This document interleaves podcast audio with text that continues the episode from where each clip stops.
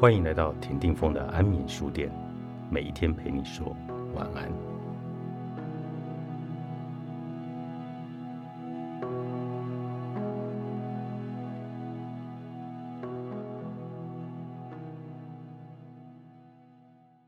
人生没有不能回头的路，有时你只是忘了还可以转身。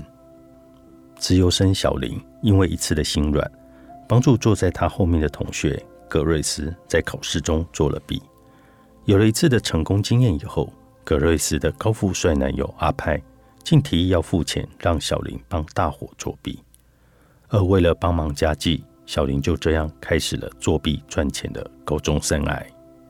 然而，夜路走多了，总是会碰到鬼。小林不但被另一个自由生阿班举发，还因此失去了奖学金的资格。走投无路，但又不甘心的小林决定放手一搏。辗转之下，说服了阿班加入了他们，并策划了一场史无前例的大作弊。作弊是一件不应该的事，也是一件对其他靠自己努力得到成绩的同学不公平的事。但是，如果学校的规定本来就不公不义呢？在这所学校，成绩不好的学生只要捐钱就可以不用退学；成绩好的学生不论贫富也要捐钱。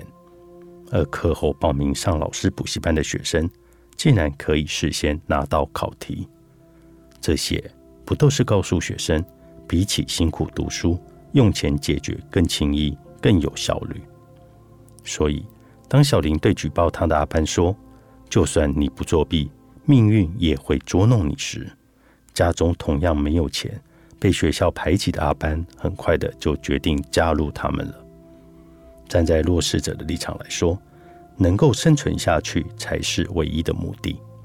而为了达到这个目的，用一些手段也只是刚好而已。